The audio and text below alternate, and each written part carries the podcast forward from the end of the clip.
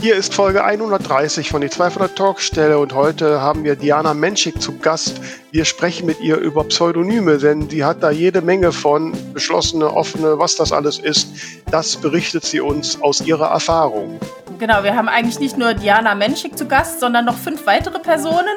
Und wir haben darüber gesprochen, warum man sich ein Pseudonym holt, warum man sich manchmal sogar als Frau ein männliches Pseudonym holt, was daran positiv und negativ ist. Also super spannende Perspektiven rund um das Thema, wer bin ich eigentlich? Und wenn ja, wie viele?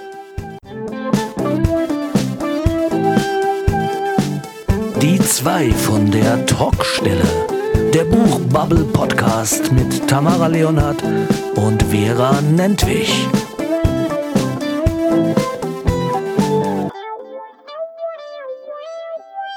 Ja, da sind wir wieder mit Folge 130 und ich sage guten Morgen, liebe Vera, guten Morgen, ihr lieben Leute da draußen und falls es jetzt irgendwie im Hintergrund brummelt, die bohren hier draußen gerade die Straße auf, da müsst ihr jetzt durch. Ja, guten Morgen, liebe Tamara. Ja, da hast du ja direkt äh, die Hektik am, am frühen Morgen. Na gut, so ganz so früh ist er nicht mehr, aber. Ja, da, ja. da haben gestern zwei Jungs von den Wasserwerken geklingelt mit einem so komischen Französisch, dass wir nur über die Google-App kommunizieren konnten, aber ich habe erfahren, wir haben ein Wasserleck in der Straße. Und jetzt haben sie angefangen. Oh, okay. Ja. Ja, dann, dann, drücken wir mal die Daumen, dass sie bei dir nichts Größeres da aufbohren. Ja, das, das hoffe ich auch. Das hoffe hm. ich auch. Wie geht's dir? Ach, mir geht's äh, ja doch ganz gut eigentlich. Ja, zu meiner eigenen Überraschung. Ja, doch, geht gut. Warum ähm, überrascht dich das? Ja, manchmal denkt man auch, warum eigentlich, aber nein, also muss sagen, äh, ich mache ja gerade hier so meine Tour und jetzt am Wochenende war ich samstags in der Eifel in Hillesheim im Café Sherlock. Da gibt's ein, ein großes Krimi-Museum. Mhm. Da sämtliche in dem Café sind alle Tische sind thematisch, da sitzt am Agatha Christie Tisch mit Devotionalien, mit Sherlock Holmes Tisch, gibt auch einen Mord mit Aussicht Tisch und und so. Und dann kann man in den höheren Stockwerken des Cafés kann man gehen und da sind auch alle möglichen Krimi-Utensilien ausgestellt. Es gibt ein riesiges Krimi-Archiv und es gibt sogar einen Raum, wo man einen Kriminalfall lösen kann. Da kann man Zeugenaussagen hören, die Polizeiakten lesen, äh, Beweisstücke betrachten und muss dann lösen, wer da der Mörder war. Ähm, das ist ja cool. Also sehr, sehr spannend und da habe ich mich ja mit einigen äh, mörderischen Schwestern getroffen und das war, äh, war aber sehr schön. Und cool. ja. Und ja, in, Hillesheim, in Hillesheim war ich als äh, Teenager oft, weil ich da eine Brieffreundin hatte. Aha. Aber dieses Café habe ich nie besucht. Aber vielleicht gab es das damals auch noch nicht. Das ist ja jetzt auch, oh Gott, 25 Jahre her. Naja, so lang kann er noch nicht sein, so jung wie du bist. ähm, und daneben an gibt es ja auch ein Krimi-Hotel. Ne? Da kann man auch in Krimi-Themenzimmern übernachten. Ach, toll. Ähm, ich weiß nicht, wie lange es das da schon gibt, aber ich hatte jetzt den Eindruck, äh, dass das schon länger ist. Wir hatten da auch andere Themen. Wollte ich gerade sagen. ja, aber am, am Sonntag war ich auf einem Event, äh, der mir doch, äh, der mich doch auch nachhaltig beschäftigt hat. Äh, und zwar war ich beim Sommerfest des Niederrheinischen Literaturhauses. Mhm. Äh, zu meinem großen Bedauern kannten die mich noch nicht und ich bin nur auf Vermittlung unseres heutigen Podcast-Gasts da überhaupt hingekommen, weil die hat dann, als sie die Einladung bekommt, gesagt, ihr müsst aber auch die Vera Nentwich einladen. Das ist aber nett. Na, ja, fand ich auch. Und da bin ich dahin und es war, also, war in so einem Biergarten und ähm, und äh, wenn man so schaut äh, auf, den, auf der Webseite vom Niederrheinischen Literaturhaus, dann steht da auch drin, dass die äh, zur Förderung der, der Schriftstellerinnen und Schriftsteller vom Niederrhein sind. Und da steht auch sowas drin wie, also die, die vom Schreiben leben. Ne? Da passe ich ja dann schon nicht so hundertprozentig rein.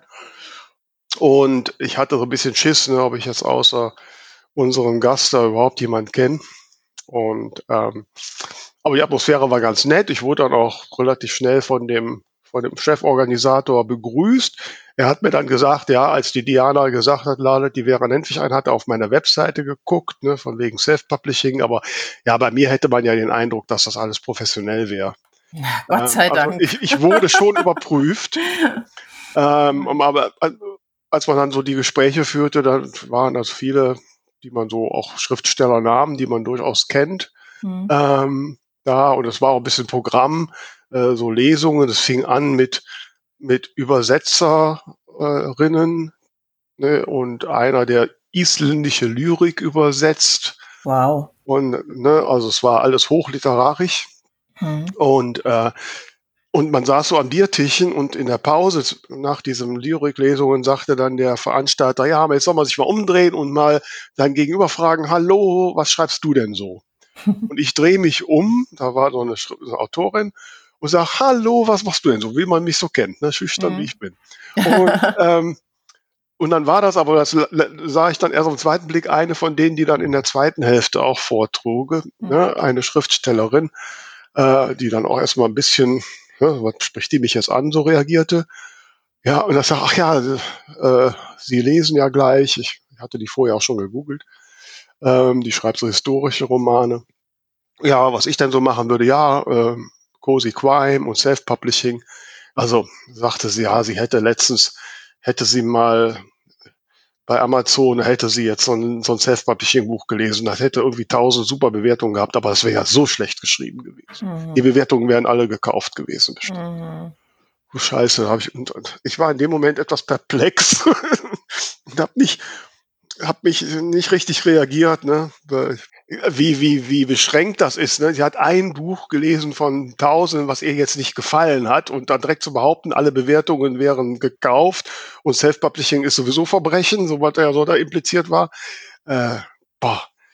Da Aber war ich natürlich schon richtig Leute, eingestimmt. Ja. Es gibt Leute, mit denen braucht man auch gar nicht diskutieren. Ja, gesagt. ich habe ich hab dann auch nicht weiter aber da war ich natürlich, das war ja quasi so der, der Beginn der Veranstaltung, da war ich auch schon ein bisschen eingeschüchtert. Ne? Und ähm, Gott sei Dank kam nachher noch ein, ein anderer Autor, den ich schon kannte, mit dem ich meine Lesung zusammen hatte. Und irgendwann kam, stand dann die, äh, die Chefin der hiesigen Stadtbibliothek vor mir und sagt, ach Frau Nentwich, dass Sie hier sind, wann lesen Sie mal wieder bei uns? Und hm.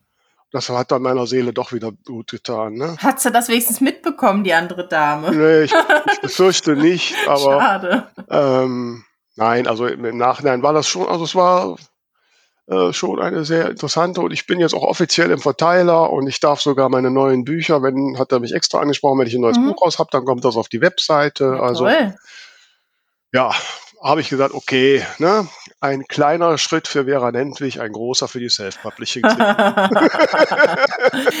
sehr, sehr schön. Ja, und wie gesagt, davon zehre ich jetzt noch ein bisschen und bin äh, entsprechend gut drauf. Ne, ich muss das jetzt auch, weil ich muss jetzt das, das Buch Bubble Bulletin jetzt noch ja, verfassen. Nicht? Mhm. Äh, meine Themensammlung der letzten Wochen mal durchforsten, was ich dann da so aufnehme. Ja, ich äh, gucke auch noch mal, was ich finde. Und falls du da draußen den noch immer nicht abonniert hast, dann wird es aber jetzt höchste Eisenbahn, das mal zu tun. Ne? Ähm, ja, ich habe dann auch, ich weiß nicht, ob du mitbekommen hast, wenn ich so viel noch plaudern darf oder haben wir wieder zu viel gelabert, keine Ahnung. Plauder ruhig. Ähm, habe ich auch, das war auch so eine Inspiration aus einem meiner mörderischen Schwesternbesuche.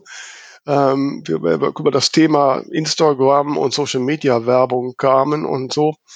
Und dann habe ich gedacht, komm, Vera, du musst mal ein bisschen wieder was tun und, und zumindest ab und zu mal den Leuten sagen, okay, du hast auch ein Buch geschrieben. Ne? Mhm. Und weil das tue ich ja relativ selten. Und dann habe ich, äh, wenn ich dann gerade bei einem dieser Treffen über meinen ersten, ersten beiden Bücher mit den Schicksalsboten gesprochen habe, habe ich ja letzte Woche, habe ich gedacht, okay, ich mache jetzt Post zu meinem ersten Buch und habe ich ein kleines Video gemacht, äh, wo ich halt über das Buch Kick ins Leben gesprochen habe und habe zwei Themenposts dazu gemacht. Ne? Also ja, das habe ich tatsächlich gesehen. Also ich habe das Video nicht anschauen können, weil ich es mitbekommen habe in einem Moment, als ich gerade nicht äh, Videos gucken konnte. Aber ich habe gedacht, gucke mal, jetzt macht sie Marketing. Ja, ne? genau. ähm, und ich wollte eigentlich jetzt diese Woche für das zweite Buch machen und die ist uns schon verpennt. Ne? So ah. mit dem Marketing, das muss ich aber jetzt, hole ich nach. Naja, das, das kannst du noch nachholen. Das hole ich nach. Ne? aber ich, so ich fand es auf jeden Fall eine gute Idee. Ja, mal sehen. Aber apropos Instagram, äh, ich habe ein Problem und liebe Leute, vielleicht ist da draußen jemand, der es äh, mir lösen kann. Äh, ich habe vor, weiß gar nicht, zwei Wochen oder was, habe ich entdeckt, dass es eine neue Funktion auf Instagram gibt, ähm, dass man drei Posts, egal wie alt, quasi oben im Profil anpinnen kann. Aha. Wie das ja viele andere Social Media äh, Kanäle auch machen. Dachte ich, oh toll und habe unter anderem die Ankündigung ähm, auf die Wonnegauer Spätlese, auf die ich übrigens noch mal hinweisen möchte, weil wenn jetzt der äh, Podcast rauskommt, dann dauert es noch eine Woche. Also am 5. und 6. August Wonnegauer Spätlese, zwei Leseabende, lauschig im Park mit Picknickdecke und Wein. Ähm, schaut unbedingt vorbei. Äh, die Infos findet ihr auf, also wenn ihr eingebt bei Google Wonnegauer Spätlese oder auch auf meinem Kanal. Ähm, Tickets kann man nämlich jetzt online bestellen, äh, 5 Euro pro Tag oder 57 für das Kombi-Ticket. So, das war ein, eine kurze Klammer in meinem eigentlichen Satz. Ähm, ich habe unter anderem dann die Ankündigung angepinnt, wo die Wonnegauer Spätlese und mein Konzert von vergangenem Samstag drin ist und habe gedacht, so, jetzt äh, kannst du ja da was anderes anpinnen, das Konzert ist ja vorbei. Jetzt ist aber irgendwie diese Funktion aus meinem Account verschwunden und ich kann jetzt die angepinnten Posts nicht mehr abpinnen und auch keine neuen anpinnen. Das heißt, wenn ich das nicht gelöst bekomme, wird, wird noch in 2024 eine Ankündigung für mein Konzert letzten Samstag da sein. Also wenn irgendjemand eine Ahnung hat, was da passiert ist oder wie ich das lösen kann, wahrscheinlich muss ich mal den Meta-Service anschreiben oder so. Ich weiß gar nicht, wie das geht. Aber wenn jemand das Problem kennt und es gelöst bekommen hat, dann schreibt mir doch bitte auf irgendeinem der Kanäle. Ja, interessant, äh, habe ich noch gar nicht mitbekommen. Das werde ich ja dann auch mal direkt mal ausprobieren. Ich, äh, vielleicht hatten es auch nicht alle ja, vielleicht nur ausgewählte ne, Leute. Wie war denn dein Konzert überhaupt? Ähm, ja, also ich fand es auf jeden Fall total toll, Open Air zu spielen. Ähm, die Bühne war auch tatsächlich größer, als ich gedacht hatte. Das war ja eben so ein, so ein also es war dieser Selbsthilfetag, finde ich ein total wichtiges Event. Da waren Stände zu allen möglichen Themen und eben auch ein Bühnenprogramm. Und äh, die Bühne war größer, als ich erwartet hatte und, und auch, war auch alles richtig schön aufgebaut. Ähm, es war jetzt nicht so extrem gut besucht, das war ein bisschen schade, aber wir hatten sehr, sehr viel Spaß. Und äh, die Veranstalterin hat sich auch noch entschuldigt, dass nicht so viel los war, obwohl sie da ja auch nichts zu kann. Ähm, war aber sehr angetan und was ich total toll fand, ähm, am gleichen Tag fand ja das regelmäßig stattfindende Autorenwandern im Saarland statt und eigentlich wollten die woanders wandern. Das hat sich aber dann nicht ergeben und dann haben die spontan ihre Wanderroute so verlegt, dass sie in Losheim am See rausgekommen sind und dann quasi äh, unser Konzert der Abschluss des Tages für die war. Da habe ich mich natürlich total gefreut. Hm, das ist schön. Und ähm, nee, hat auch Spaß gemacht. Also die Leute, die da waren, die sind schön mitgegangen. Also ich habe in viele ähm, fröhliche Gesichter geblickt und ich war vorher schon recht nervös, weil wir uns ja so viele neue Sachen drauf geschafft haben und kaum proben konnten, weil ich ja krank gewesen war. Ähm, und insofern war es dann auch entspannter, so bisschen, dass man so ein bisschen unter sich war und auch ein bisschen Quatsch machen konnte. Und also war ein schönes Erlebnis auf jeden Fall. Und ist halt auch immer, also sobald meine Füße eine Bühne berühren, geht's mir halt einfach, äh, geht's meinem Herzchen gut. Ja, kann ich. Ich habe ja ein paar Videoausschnitte, hast du ja gepostet, gesehen. Ich fand das sehr imposant und war auch ein bisschen neidisch. So eine geile Bühne und da drauf singen, das ist schon was. Ja, super. Also auf jeden Fall kannst du doch, hast du doch da ein tolles Erlebnis gehabt und das ja. Massenpublikum, das kommt, da arbeiten wir ja eh dran. Ne? Genau. Ja, und ja, wir können ja heute mal, um zum Thema zu kommen, wenn man kein Massenpublikum hat, dann schafft man sich einfach selbst mehrere Persönlichkeiten. Genau, man vervielfältigt sich. Heute wollen wir uns äh, unterhalten mit einer Autorin, ja, ich will nicht zu viel verraten, die vieles macht. Unter anderem hat sie das Fantastik Autorennetzwerk PAN gegründet und äh, den Rest lassen wir sie gleich mal selbst erzählen. Ich freue mich sehr, dass sie heute da ist. Diana Menschig ist da. Guten Morgen, Diana. Ja, hallo, guten Morgen. Hallo, morgen. Ich muss mal direkt fragen, Diana. Äh, Diana Menschig ist aber dein richtiger Name, ne? Das ist mein richtig echter Name, der auch auf dem Personalausweis steht. Ganz genau. ja, ich frage ja deshalb, wir wollen uns ja heute mal dem Thema Pseudonyme weg, äh, widmen. Ja. Und ich weiß ja aus den Gesprächen mit dir, dass du ein paar hast. Äh, wie viele sind es bisher? Es sind neben meinem echten Namen, unter dem ich ja auch veröffentliche, sechs weitere Pseudonyme. Hui. Davon zwei so viele habe ich nicht gefunden. Nein, es, äh, man kann auch nicht alle finden, weil äh, zwei sind nach wie vor geschlossen. Das sind männliche Pseudonyme, also männliche Namen oder männlich gelesene Namen und vier weibliche, die äh, von denen dreieinhalb offen sind, sagen wir mal. da kann ich gleich noch was zu erzählen. Ja. Das auf jeden Fall. Aber nochmal so, damit wir so zum Einstieg für die geneigte Hörerschaft, kannst du mal so ein bisschen äh, beschreiben, was ist der Unterschied zwischen einem geschlossenen und einem offenen Pseudonym? Ja, gerne. Also ähm, es ist ja jetzt kein Geheimnis, dass manche AutorInnen, wenn sie anfangen zu schreiben, sich einen Namen ausdenken, unter dem sie dann veröffentlichen. Ähm, und ein offenes Pseudonym bedeutet, dass eben wer ein bisschen recherchiert, äh, nachsehen kann, ähm, wer da, sich dahinter verbirgt. Wenn ich jetzt mal bei mir äh, das Beispiel nehme, das erste Pseudonym, ähm, was offen war, das war Marie Buchinger. Und das steht also weiß ich jetzt gerade gar nicht, ob das im Klappentext steht, aber es ist auf jeden Fall ganz schnell ersichtlich. Und für diejenigen, die es eben interessiert, ist ganz klar, Marie Buchinger ist Diana Menschik. Das wird auch kommuniziert, das ist kein Geheimnis äh, und das ist ein offenes Pseudonym. Bei einem geschlossenen Pseudonym ähm, findet das so schnell niemand raus. Es wird also überhaupt nicht kommuniziert, äh, wer der oder diejenige ist, äh, der oder die dahinter steckt ähm, kann ich an meinem zweiten Beispiel nennen. Ähm, das war ein, also war, weil ich darunter nicht mehr schreibe, ein Erotik-Pseudonym, was damals, als ich damit angefangen habe, hart geschlossen war. Das war Diana Schwarz. Ähm, und unter diesem Namen habe ich Erotik veröffentlicht. Das ist als Marke aufgebaut worden. Aber ich habe zu der Zeit im öffentlichen Dienst gearbeitet und ähm, da wäre es jetzt nicht ganz so gut angekommen, wenn ich äh, als Dozentin für Sozialkompetenzen an der Fachhochschule vorne stehe und dann eben mein Seminar mich vorher gegoogelt hat und weiß, dass ich Erotik schreibe. Da hätte ich, glaube glaube ich, kein Bein mehr auf die Erde gekommen. Das heißt, dieses Pseudonym müsste damals hart geschlossen bleiben.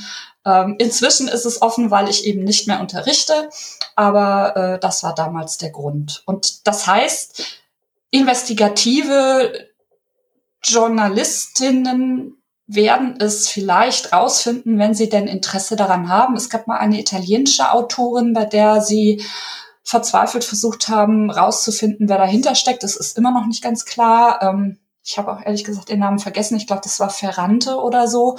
Ja. Ähm, und unter dieser, also da, da haben sie halt riesen Recherchenaufwand betrieben, um zu gucken, wer dahinter steckt. Und das, das ist natürlich, äh, wenn man das mal aus Marketing-Sicht betrachtet, äh, gar nicht so unklug, weil sich diese Autorin, ich nehme an, dass eine Frau dahinter steckt, es war zumindest ein weibliches Pseudonym, ähm, sich damit natürlich auch interessant macht und ins Gespräch bringt. Also das kann so ein weiteres ähm, Ding sein, äh, womit, was eben so bei geschlossenen Pseudonymen, ähm, also es erhöht den Interessantheitsgrad.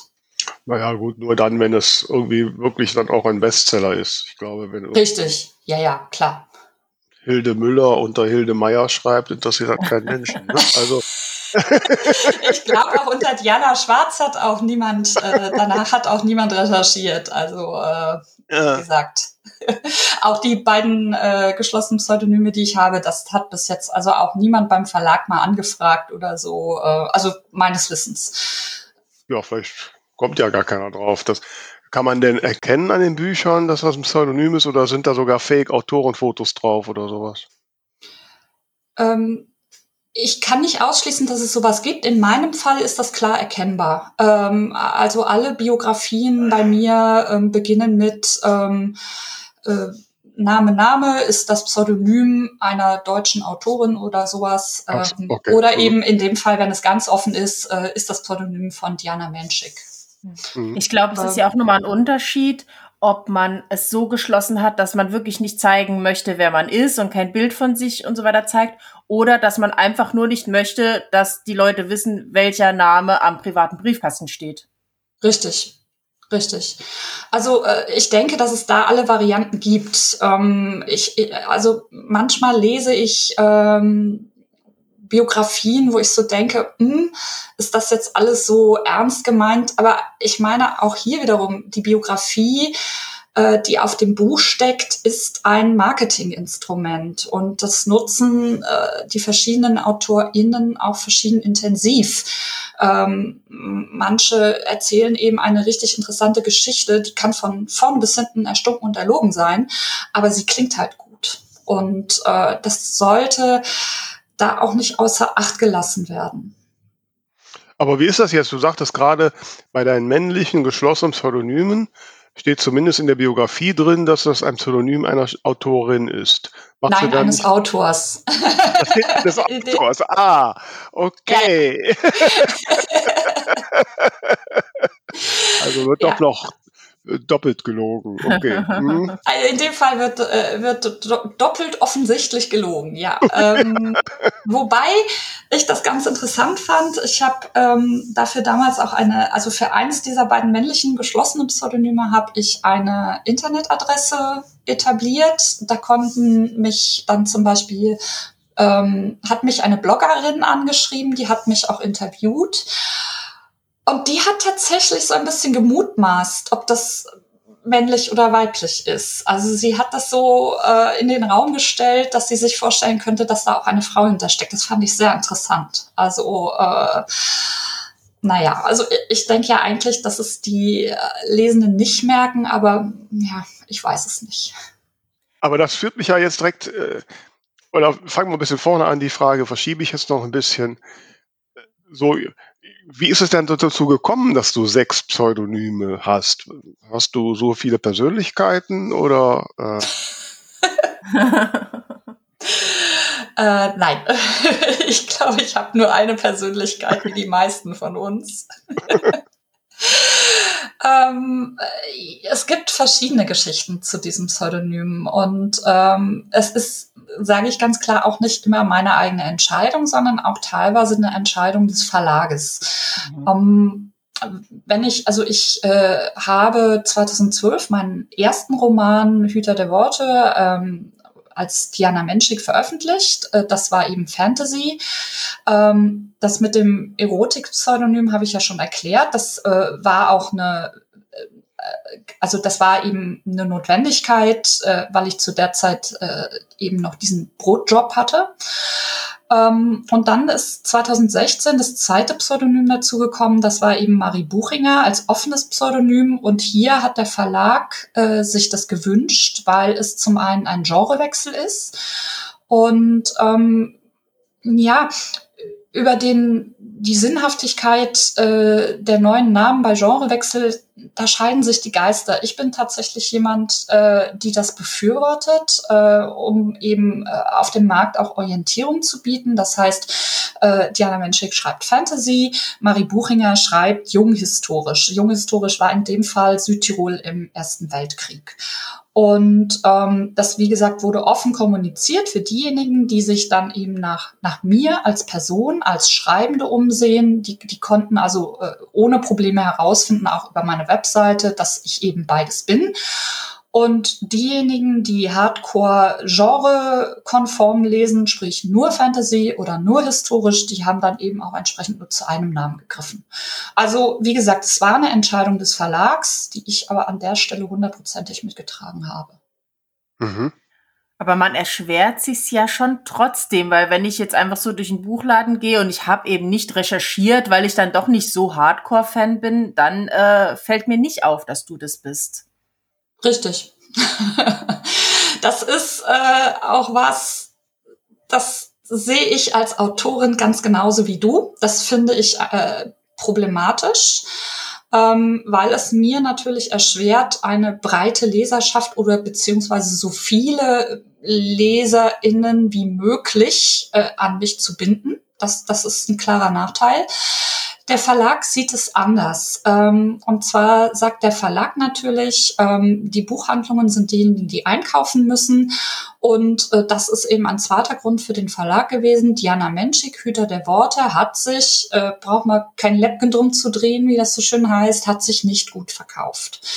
Ähm, das heißt, der Verlag hat auch gesagt, wir machen mit einem neuen Namen einen neuen Anfang. Okay. Und die BuchhändlerInnen explizit die der Einkauf der großen Ketten, damals äh, waren Thalia und äh, Meiersche noch getrennt, dazu dann eben Osiander, Hugendubel und wie sie alle heißen, ähm, diejenigen schauen laut Verlagsmarketing tatsächlich auf die Verkaufszahlen. Das heißt, wenn der ähm, Vertriebsmensch von Knauer jetzt hinkommt und sagt, äh, ich habe hier ein tolles neues Buch äh, und das hat Diana Menschik geschrieben, dann schauen diese ähm, Einkäufer, ähm, Einkäufer schauen halt nach und hat gesagt, nö, haben wir nicht verkauft, haben wir beim letzten Mal nicht eingekauft, kaufen wir auch jetzt nicht ein.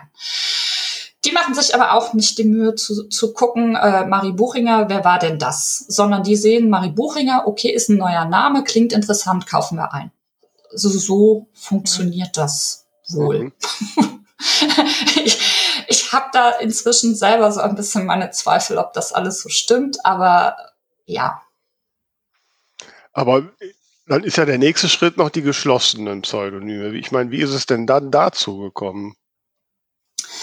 Ähm, in meinem Fall äh, ist es so, dass ich unbedingt auch Krimis schreiben wollte. Und ähm, als ich damit angefangen habe, ich habe also verschiedenen Leuten Plots erzählt und die sagten immer, na, ist doof.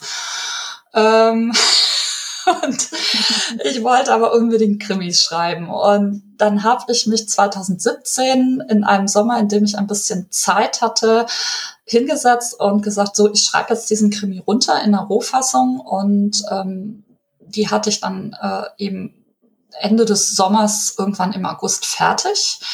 Dann habe ich die meinem Agenten auf den Tisch gelegt und habe gesagt, so, das verkaufst du jetzt. Und ähm, da haben der Agent und ich natürlich erstmal entschieden, das sollte keiner wissen, wer dahinter steckt, weil wie gesagt, äh, die Krimis hat mir bis dahin niemand zugetraut und es war auch wiederum ein Genrewechsel.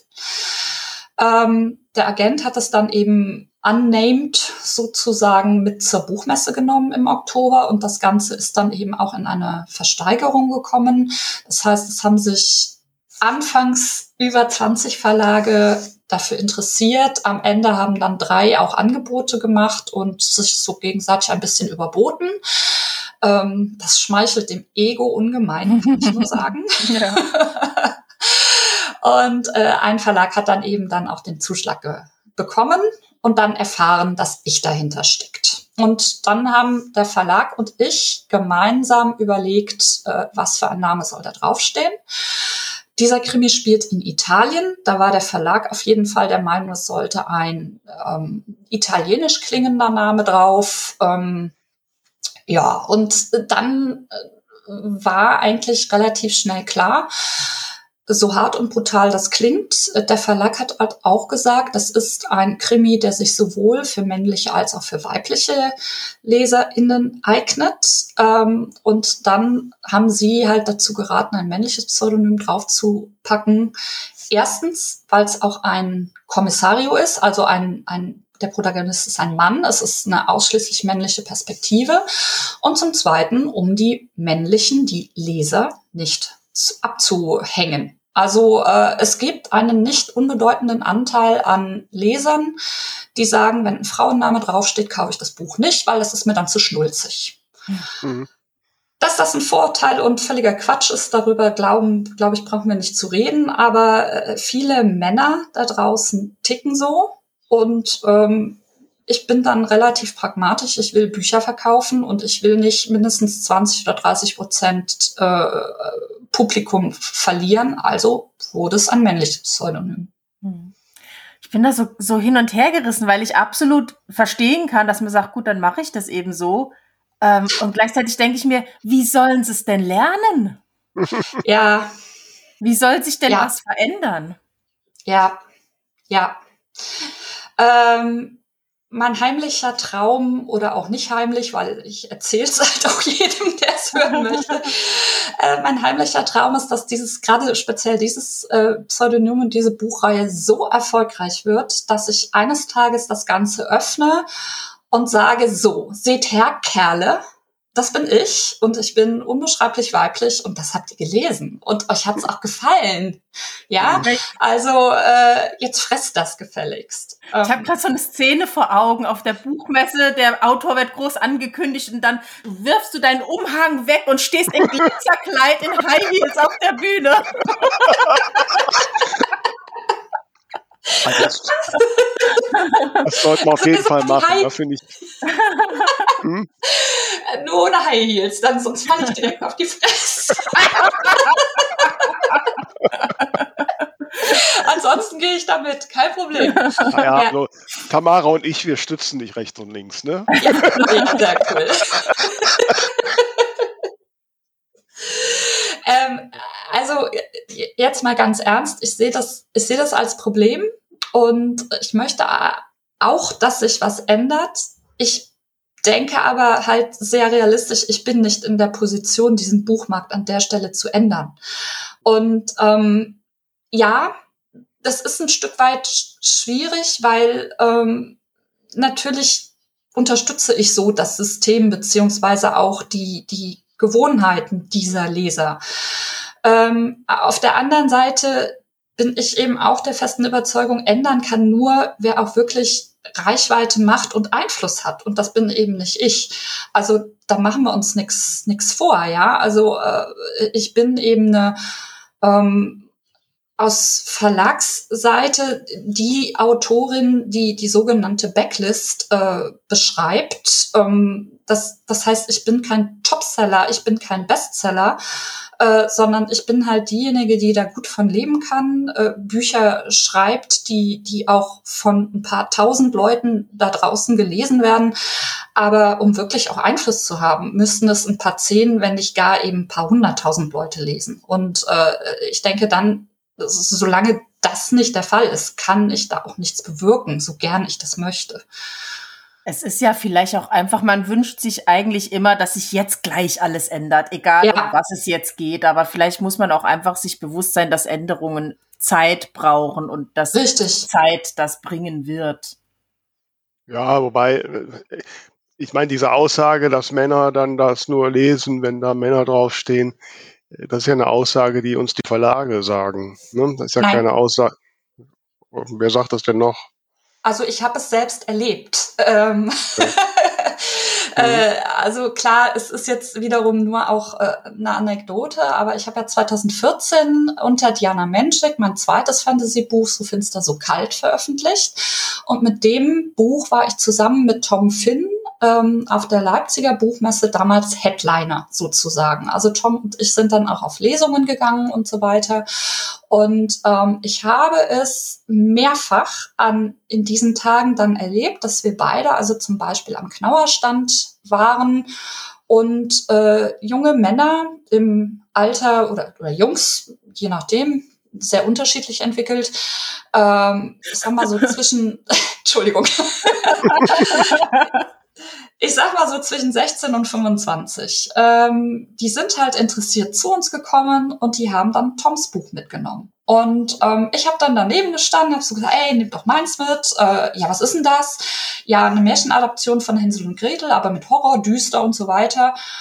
Und einer hat mir wirklich richtig ins Gesicht gesagt, nee, also äh, das ist mir zu schnulzig. Ich sag, nee, hm. das ist eigentlich Horror. Ne? Es, äh, Horror ist nur halt ein schwieriges Genre, steht nicht drauf, aber also du wirst keine Liebessülzen da mitnehmen. Mhm. So und nee, der war völlig ablehnend. Der hat also gesagt ganz klar mit äh, ähm, Frauenname Bücher kommen ihm nicht ins Regal.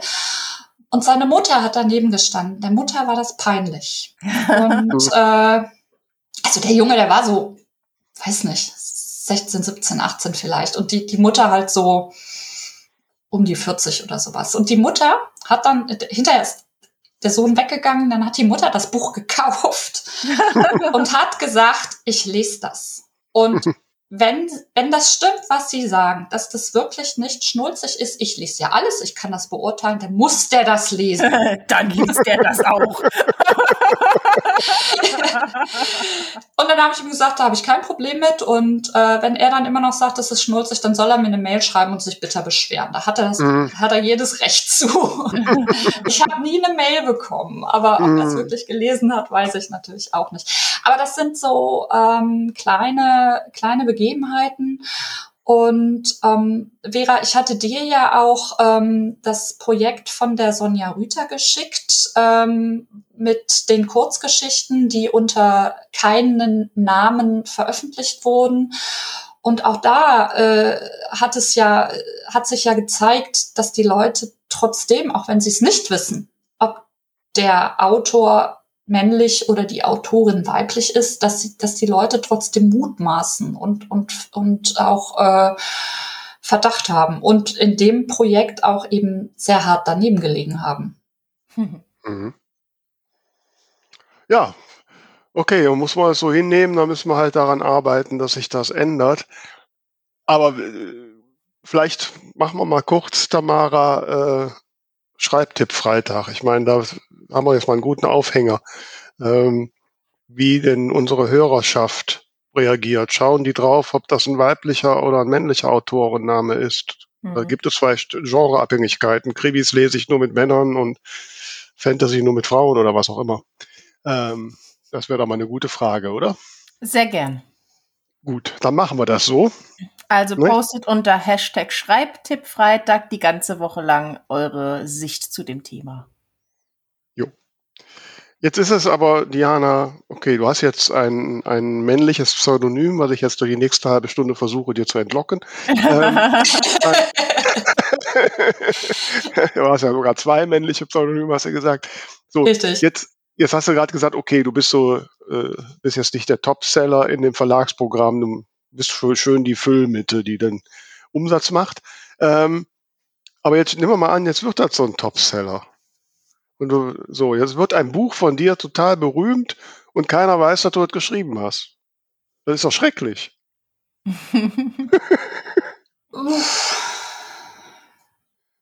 Jein, ja, ich weiß nicht. Äh, das ist jetzt, das ist jetzt wirklich eine ganz persönliche Geschichte. Ähm, ich, ich schwanke immer zwischen, ich möchte die Aufmerksamkeit und die Öffentlichkeit und eigentlich ist mir das nicht angenehm. Insofern bin ich, glaube ich, die perfekte Kandidatin für Pseudonyme. Hinter, hinter dem Pseudonym kann ich mich eben auch so ein bisschen verstecken. Und ähm, Randbemerkung, das habe ich wirklich so für mich persönlich festgestellt, fiese Rezensionen, die unter die Gürtellinie gehen und persönlich werden, mhm. die gehen mir nicht so nahe, wenn die auf ein Pseudonym geschrieben sind, als wenn die auf meinen echten Namen geschrieben sind. Das, das, äh, das, das kann ich irgendwie besser abspalten. Mhm. Also ganz egal, was die Leute da für eine Intention haben und ob sie mich als Autorin treffen wollen damit, mit dieser Rezension. Ähm, sie trifft mich nicht so sehr, wenn sie an ein Pseudonym geht, als wenn sie an mich persönlich geht. Das ist mal, das ist so, finde ich, ein gutes Beispiel für mich, wie ich ticke.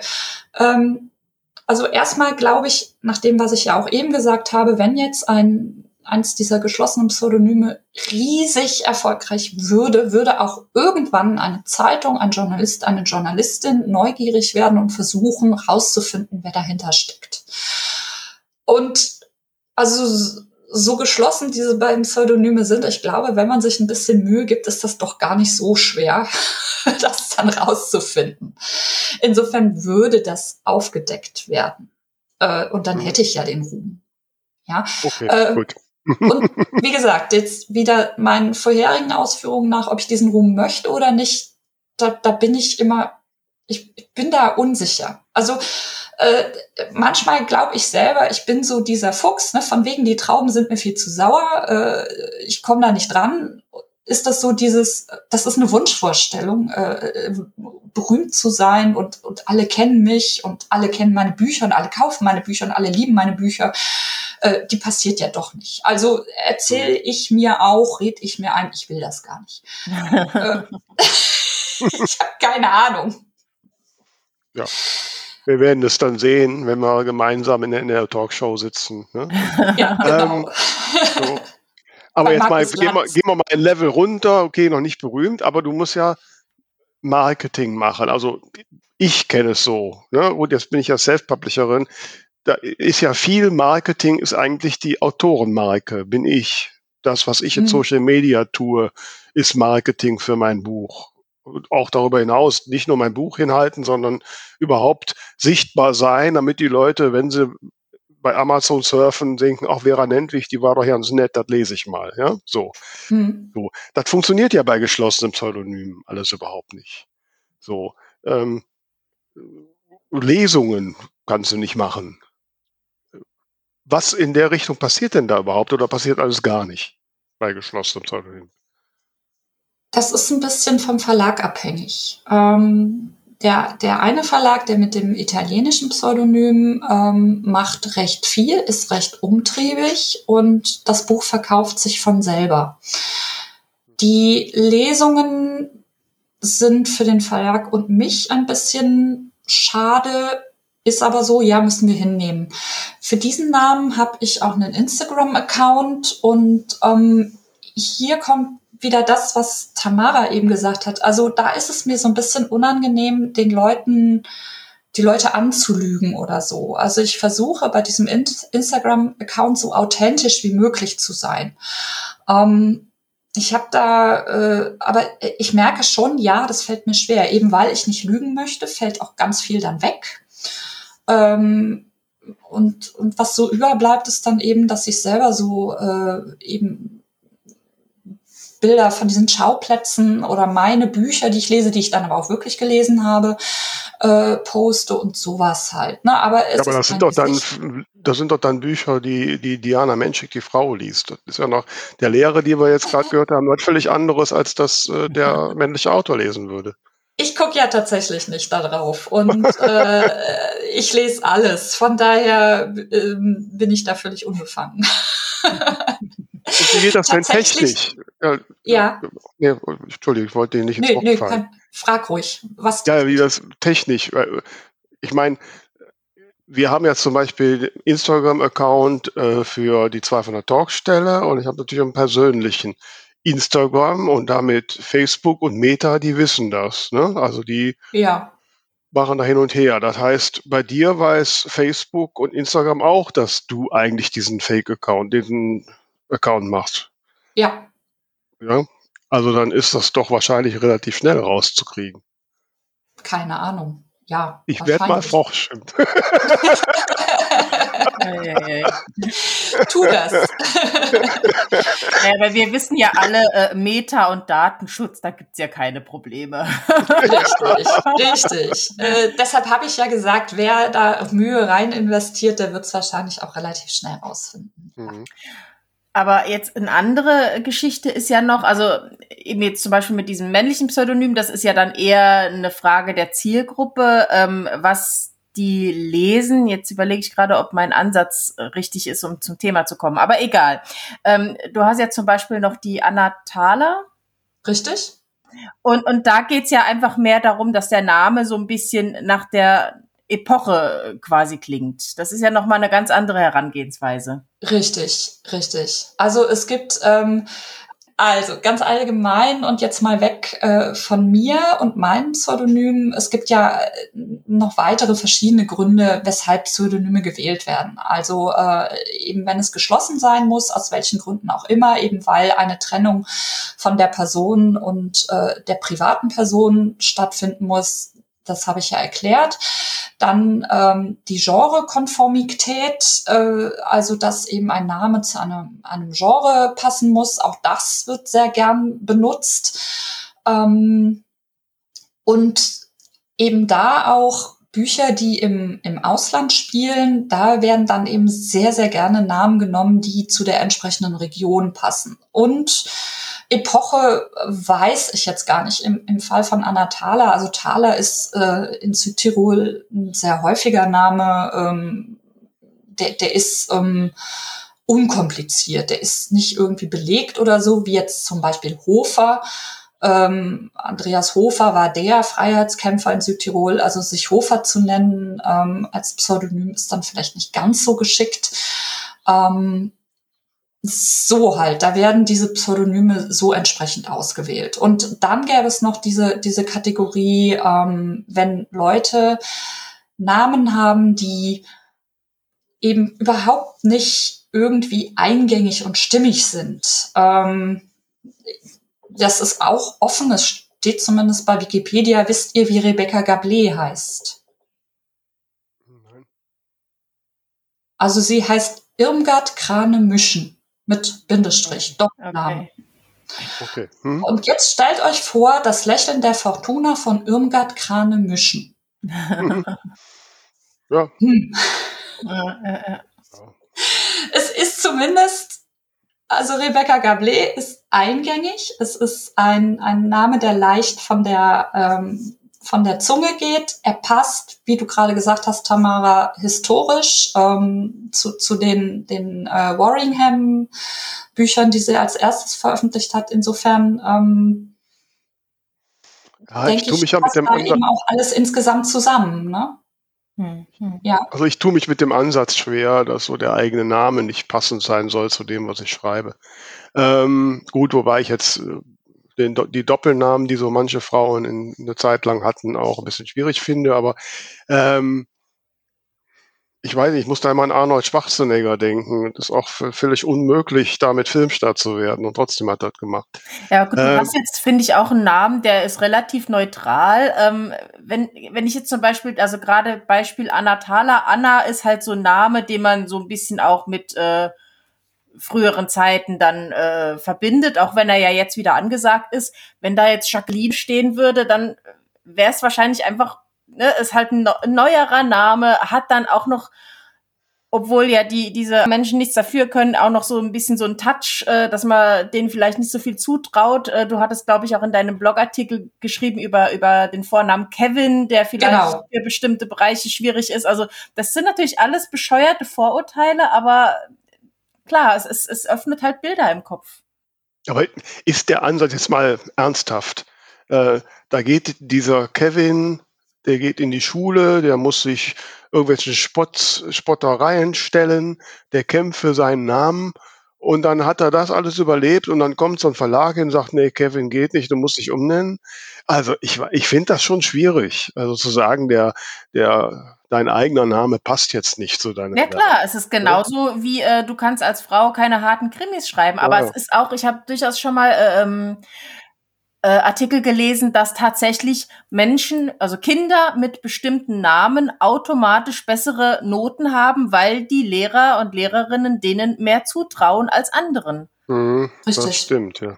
Ja, ja. ja, also das, das war, äh, das ist, glaube ich, eine laufende Forschung. Ähm, unter diesen Artikeln war eben auch dieser Satz, Kevin ist kein Name, das ist eine Diagnose.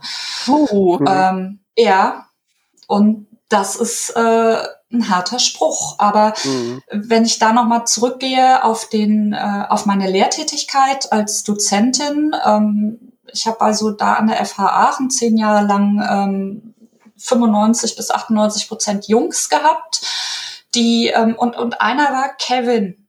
Äh, da war ein Kevin, der aber eben kein Kevin war. Seht ihr, das, das ist ja sogar mittlerweile so ein geflügeltes Wort. Also ja, ich kenne Jugendliche, ja. die sagen, du bist so ein Kevin. Ja. Hm. Ne? Und damit haben sie eine ganz klare äh, Meinung, ein ganz, die bedienen ein ganz klares Vorurteil. Äh, hm. Das ist abwertend gemeint. Ähm, ich find's scheiße, aber es ist so. Und ähm, ein, ein, ein Kevin, dieser Kevin bei mir im Seminar, das war ein ganz großartiger äh, junger Mann, der auch richtig was auf dem Kasten hatte und ähm, der aber wirklich, genau wie du gerade sagtest, Vera, der hatte das noch nicht überlebt, der litt darunter und ähm, es ging in dem Seminar um, um Bewerbungstraining. Und äh, damals sind auch Studien rausgekommen. Jetzt sind wir nämlich auch wieder bei dem Namen und der Macht, die Namen haben. Es ist ja kein Geheimnis, dass äh, jemand, der einen ausländisch gelesenen Namen schwerer eine Wohnung kriegt. Mhm. Und ähm, bei den, also es hat auch zu der Zeit Studien gegeben, da hat nämlich unter anderem L'Oreal äh, teilgenommen mit anonymisierten Bewerbungsunterlagen. auch bei Bewerbungen oder schon der, Allein äh, der Einladung zum Bewerbungsgespräch spielen sowohl das Foto als auch der Name eine Rolle.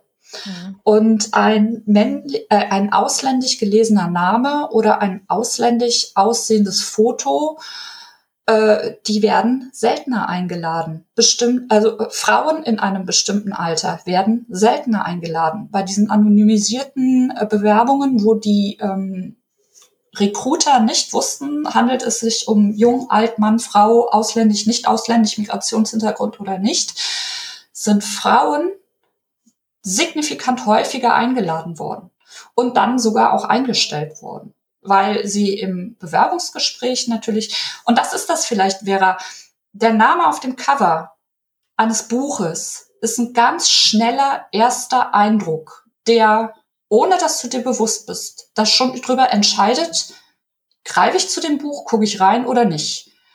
Ich glaube, dass der Name da an der Stelle mindestens genauso viel Macht hat wie das Cover. Ist aber Theorie. Also ich lasse ja, mich da gerne eines Besseren also, belehren. Ja, ja so, das, und, was du äh, sagst. Ja, ja. Hm. Und wenn ich aber äh, dem Buch die Chance gebe und reinlese, die, die Stimme höre desjenigen, der schreibt, der oder die schreibt, dann hat das Buch, der Autor, die Autorin auch eine Chance. Aber das, dazu muss es erst kommen. Also was mir gerade durch den Kopf geht, einmal äh, generell noch mal kurz zu dieser Kevin-Geschichte. Es ist natürlich auch wirklich scheiße, diese ähm, diese Vorurteile zu reproduzieren. Aber da sind wir wieder genau in derselben Schleife wie mit den äh, männlich äh, geschriebenen äh, Krimis. Aber was mir gerade noch durch den Kopf geht, auch äh, mit dem langen Doppelnamen, den ich mir jetzt gar nicht merken konnte. Leuthäuser Schnarrenberger. Ja, gut. Das ist, glaube ich, auch. Hm? Nee, nee, den meine ich nicht. Ähm, von, äh, von Rebecca Gablé. Ja, siehst du, das ist genau. schon schlecht. Du kannst sie dir nicht merken. Damit ist der Name schon für, aus Marketing-Sicht nicht gut ja. geeignet. Einmal das, aber auch, wenn ich jetzt äh, im, im Laden äh, rumstöbern würde oder vielleicht auch gerade im Online-Shop ähm, und ich lese so einen Namen, der so gar nicht marketingtechnisch klingt. Ich glaube, dann geht bei mir eher die Denkmaschine an, ähm, okay, diese Person hat sich noch nicht mal überlegt, wie sie ihre eigene Personenmarke anständig aufbaut. Das ist wahrscheinlich äh, so ein unprofessionelles, hingeschriebenes Ding. Weißt du, was ich meine? Du meinst, wenn da Peter Müller draufsteht, dann denkst du dir, der hat sich keine Gedanken gemacht, der Peter.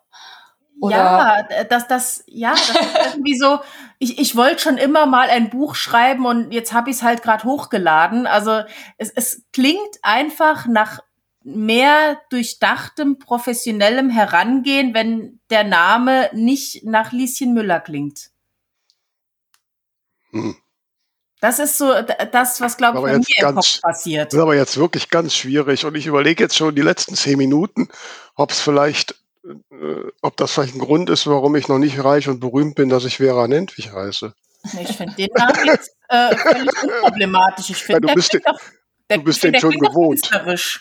Ja. Du bist den schon gewohnt, ne? Aber ja, das ist natürlich, wie gesagt, also ich tue mich da schwer mit, weil für mich ist die, die eigene Identität, äh, ich meine, ich habe da ja länger drum kämpfen müssen, äh, etwas, äh, sowas Grundlegendes. Also, also bis man nicht zu einem Pseudonym kriegt, da muss viel passieren. Ähm, Aber stopp, Vera, ich finde, du bist da ein ganz schlechtes Beispiel, wenn ich das mal sagen darf, weil du hast dir den Namen Vera selber ausgesucht, den haben dir nicht deine Eltern gegeben, oder? Das ist allerdings wahr, dann hätte ich nämlich äh, Margarete gehießen. ich dachte okay. nämlich auch gerade, weil du hast ja mal erzählt, dass du eigentlich dir einen anderen überlegt hattest und dann gesagt hast, nee, ja. der passt nicht zu meiner Persönlichkeit. Genau, ich wollte mal Sabine heißen, aber Sabine passt irgendwie nicht zu mir. Hm? Okay, ja. hast recht, ich habe ein Pseudonym, verdammt.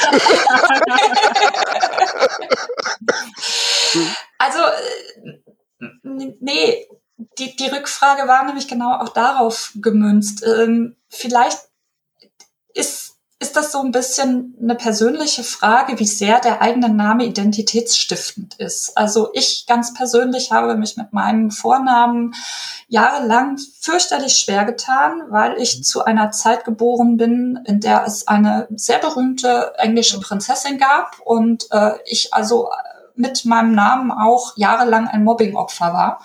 Okay. Ähm, und äh, ich habe auch ja, also meine Eltern äh, haben mich eigentlich Dina genannt, nie Diana. Äh, Diana hieß ich immer nur, wenn ich was ausgefressen hatte. Und ähm, insofern bin ich immer so ein bisschen ähm, also in der Psychologie nennt man das Appetenz-Aversionskonflikt. Also äh, eigentlich mag ich meinen Namen, ich bin stolz darauf, ich finde ihn toll, aber andererseits nervt er mich auch unheimlich und gibt es auch Momente, wo ich ihn gerne loswerde. Und insofern ist es dann unter Pseudonymen zu schreiben für mich eigentlich genau eine gute Lösung. Ähm, ja. da können wir ja mal auf meine Anfangsfrage, du hast doch mehrere Persönlichkeiten, ne? Also äh, Wie ist das denn jetzt so im, im, im Umgang, wenn du so in der Bücherbubble unterwegs bist? Vertust du dich schon mal? Wer bin ich jetzt gerade? Nee, nein. Also äh, ich, ich habe meinen Instagram-Account eben äh, den, den ich hier so betreibe unter Diana Menschik, aber ich benutze den auch eher so zum privaten Darstellen und nicht als Marketing, weil ich, ich bin einfach Marketing inkompatibel. Ich, ich kann das gar nicht. Also äh, ich, ich habe auch keine nennenswerte Zahl an Followern und äh, ich finde es immer ganz toll, wenn die Leute es schaffen, das aufzubauen. Aber ähm, es gab letztens äh, auf Instagram auch auf, bei dem AutorInnen-Sonntag die Frage, bin ich eine Marke? Und ich sage ganz klar, nö. Also ich, hm. nö. ich kann das nicht. Mhm. Und insofern tut mir das halt auch nicht weh. Ähm, in diesem Instagram-Account stehen halt die drei gerade aktuellen Pseudonyme. Da steht Diana Menschik, Anna Thaler, Gianna Milani. Gianna Milani ist der, der Krimi, das, das Krimi-Pseudonym, das offene. Ähm, und das sind auch dann entsprechend die Bücher, die ich da bewerbe. Und ich glaube eben eh nicht, dass ich über Instagram irgendwie großartig Leute erreiche oder Bücher verkaufe. Insofern ist mir das an der Stelle auch egal. Ganz ehrlich. Ist blöd, weil ähm, ist nicht wirtschaftlich gedacht an der Stelle, ähm, aber ist so. Wie, wie ist das denn, wenn du jetzt, äh, angenommen, du fängst jetzt noch ein neues Genre an und brauchst einen neuen Namen? Wie gehst du denn vor? Wie kommst du da drauf? Äh, gute Frage, keine Ahnung. Ähm, also, wie komme ich drauf? Andere Antwort. Ich habe ja mal auch in meinen wilden Tagen äh, Pen and Paper Rollenspiel gespielt und auch sehr viele Computer Fantasy Rollenspiele und so weiter. Und da braucht man ja auch immer einen Namen. Und ähm, so mit, als ich damit angefangen habe mit 17, 18, hatte ich immer wahnsinnige Probleme, meinem ähm, Hobbit-Dieb einen Namen zu geben, der dann passt oder, oder meinem, meinem Waldläufer, weiß ich nicht was. Und ähm, mit der Zeit, einfach wahrscheinlich mit Erfahrung, fiel mir das dann immer leichter. Und wenn ich jetzt über Pseudonyme nachdenke, ähm, dann habe ich natürlich auf der einen Seite auch die Erfahrung mit den Verlagen gemacht, was die gerne wollen. Ähm, und eben auch meine eigene Erfahrung als ja als Leserin in dem Fall, weil ich achte bei Büchern ganz wahrscheinlich ganz anders professioneller auf Pseudonyme als als das äh, diejenigen tun, die nur lesen. Also ich gucke immer in den Klappentext und gucke, ob ist es jetzt ein Pseudonym oder nicht, ist es offen, ist es geschlossen. Ähm, und ich denke, dass die Leserschaft da draußen das meistens eigentlich gar nicht interessiert. So und so komme ich dann eben auf in, jetzt zum Beispiel äh, den Fall Gianna Milani ähm, ich habe das also da so gemacht, vier, fünf Namen als Auswahl an den Verlag geschickt und die haben sich dann eben für einen entschieden. Und diese vier, fünf Namen, die, da habe ich halt vorher so ein bisschen geguckt. Ich meine, was auch ganz wichtig ist, ist, dass man äh, vorher mal guckt, ob es da berühmte Leute mitgibt. Also sich Kübelböck zu nennen als Pseudonym finde ich jetzt ein bisschen ungeschickt als Beispiel. Mhm so halt. So, so, so ist das irgendwie so ein, so ein Mischding. Ähm, eine Kollegin, die hatte mal auf einem Stammtisch erzählt, dass sie unheimlich gerne das Pseudonym Rosa Wolke für einen Liebesroman nehmen wollte. Das ist aber bis jetzt nicht angenommen worden. also ich dürfte es verwenden. okay. Ja, liebe Diana, das sind äh, interessante Einsichten, die mir auch ein bisschen zu denken geben. Ähm, Jetzt habe ich den Faden verloren. Hast du noch eine gescheite Frage, Tamara? Äh, du hast eben gesagt, äh, du guckst bewusst auf den, auf den Namen und ob es ein Pseudonym ist, aus Interesse oder aus Gründen? Nee, aus Interesse. Okay. Also weil eben sehr, sehr viele Bücher und Namen auf den Covern Pseudonyme sind, als ich anfangs gedacht habe. Mhm. Also ich habe eigentlich gedacht, genau wie Vera, die meisten veröffentlichen unter ihrem eigenen Namen Punkt. Und ähm, gerade in den letzten vier, fünf Jahren äh, ist, wie gesagt, vielleicht gucke ich einfach nur mehr oder es ist mir bewusster geworden, aber ich habe den Eindruck, dass auch die Anzahl an Pseudonymen drastisch zugenommen hat. Mhm. Ja, ich finde auch, also wenn es jetzt ein offenes Pseudonym ist oder oder also ich mach, sag mal in der Hinsicht offen eben, dass man sich als Person zeigt, egal ob man jetzt dann auch dazu sagt, wie man wirklich heißt oder nicht. Man verwächst ja mit diesem Namen, ähm, also so, dass dann dieses Gefühl, mein Name steht auf dem Cover trotzdem da ist, weil man ja irgendwann, das ist ja äh, keine Ahnung, wenn jemand heiratet und einen neuen Namen bekommt, irgendwann ist das ja dann auch der eigene Name. Genau. Ja. Na gut, wenn man da jetzt zehn von hat, dann wird das ein bisschen schwierig. ähm, wobei ich habe schon äh, den Eindruck, ja. Ne? Ich ja, wollte sagen, die Bindung zu meinen sechs Namen ist sehr unterschiedlich. Also äh, mhm. zu diesem italienischen Krimi-Pseudonym habe ich eine extrem hohe Bindung, zu dem anderen überhaupt nicht. Okay. Ähm, ja. Was dann vielleicht auch mit der Geschichte zusammenhängt, wie die Bücher entstanden sind und so weiter. Mhm. Mhm. Ja, und wie, wie weit du den Namen dir selbst ausgesucht hast oder der Verlag den ausgesucht hat, oder?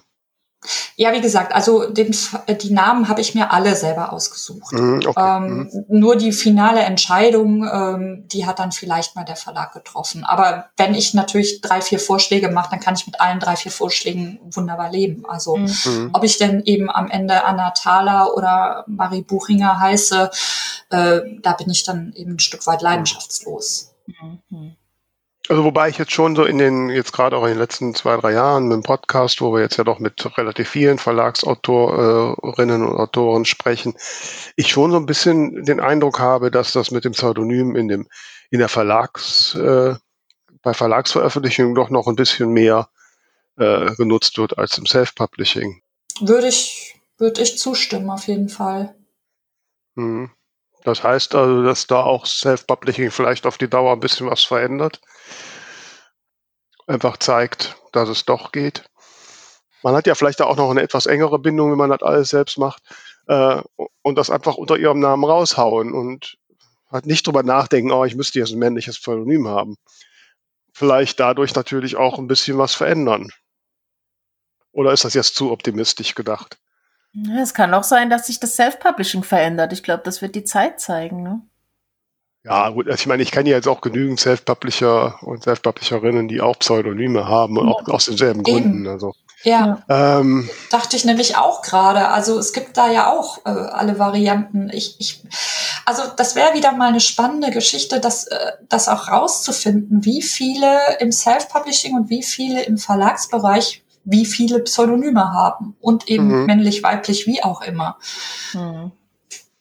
Ja, also äh, liebe Studierende da draußen, wenn ihr noch ein, ein Thema für eure Bachelor- oder Masterarbeit sucht, das wäre ein sehr interessantes. Wir würden auch auf jeden Fall irgendwelche Fragebögen mit verteilen und beantworten.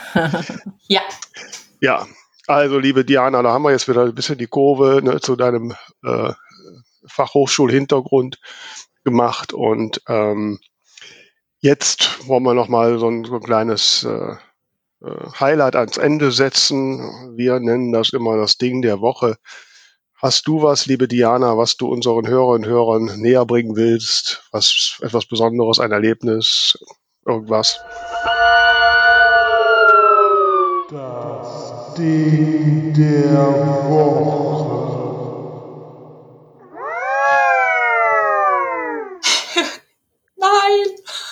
Hast du nicht? ich habe, witzigerweise ist das auch eine Aufgabe, die damals äh, in meinen Seminaren sehr, ähm, die ich immer gemacht habe und die immer äh, große Schwierigkeiten bei den Studierenden hervorgerufen habe und das gleiche bei mir. Also ähm, du hattest ja als Beispiel Film, Filmserie, Lied, ähm, nee.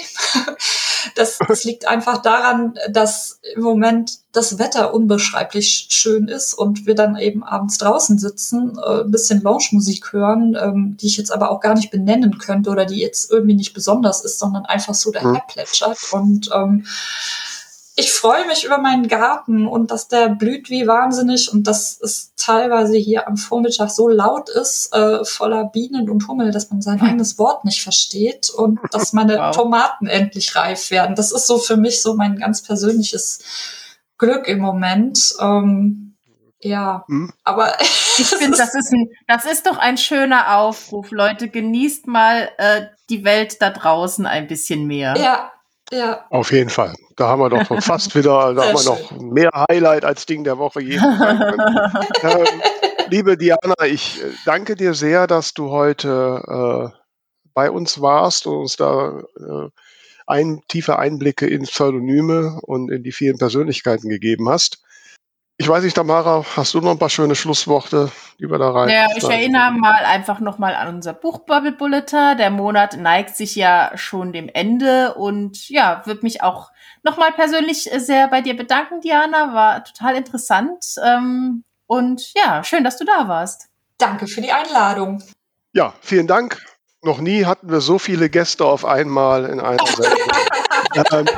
ähm, und äh, also macht's gut, ihr da draußen. Folgt uns, wo immer ihr könnt. Empfehlt uns weiter. Und wir hören uns spätestens nächste Woche wieder. Bis dann. Tschüss. Bis dann.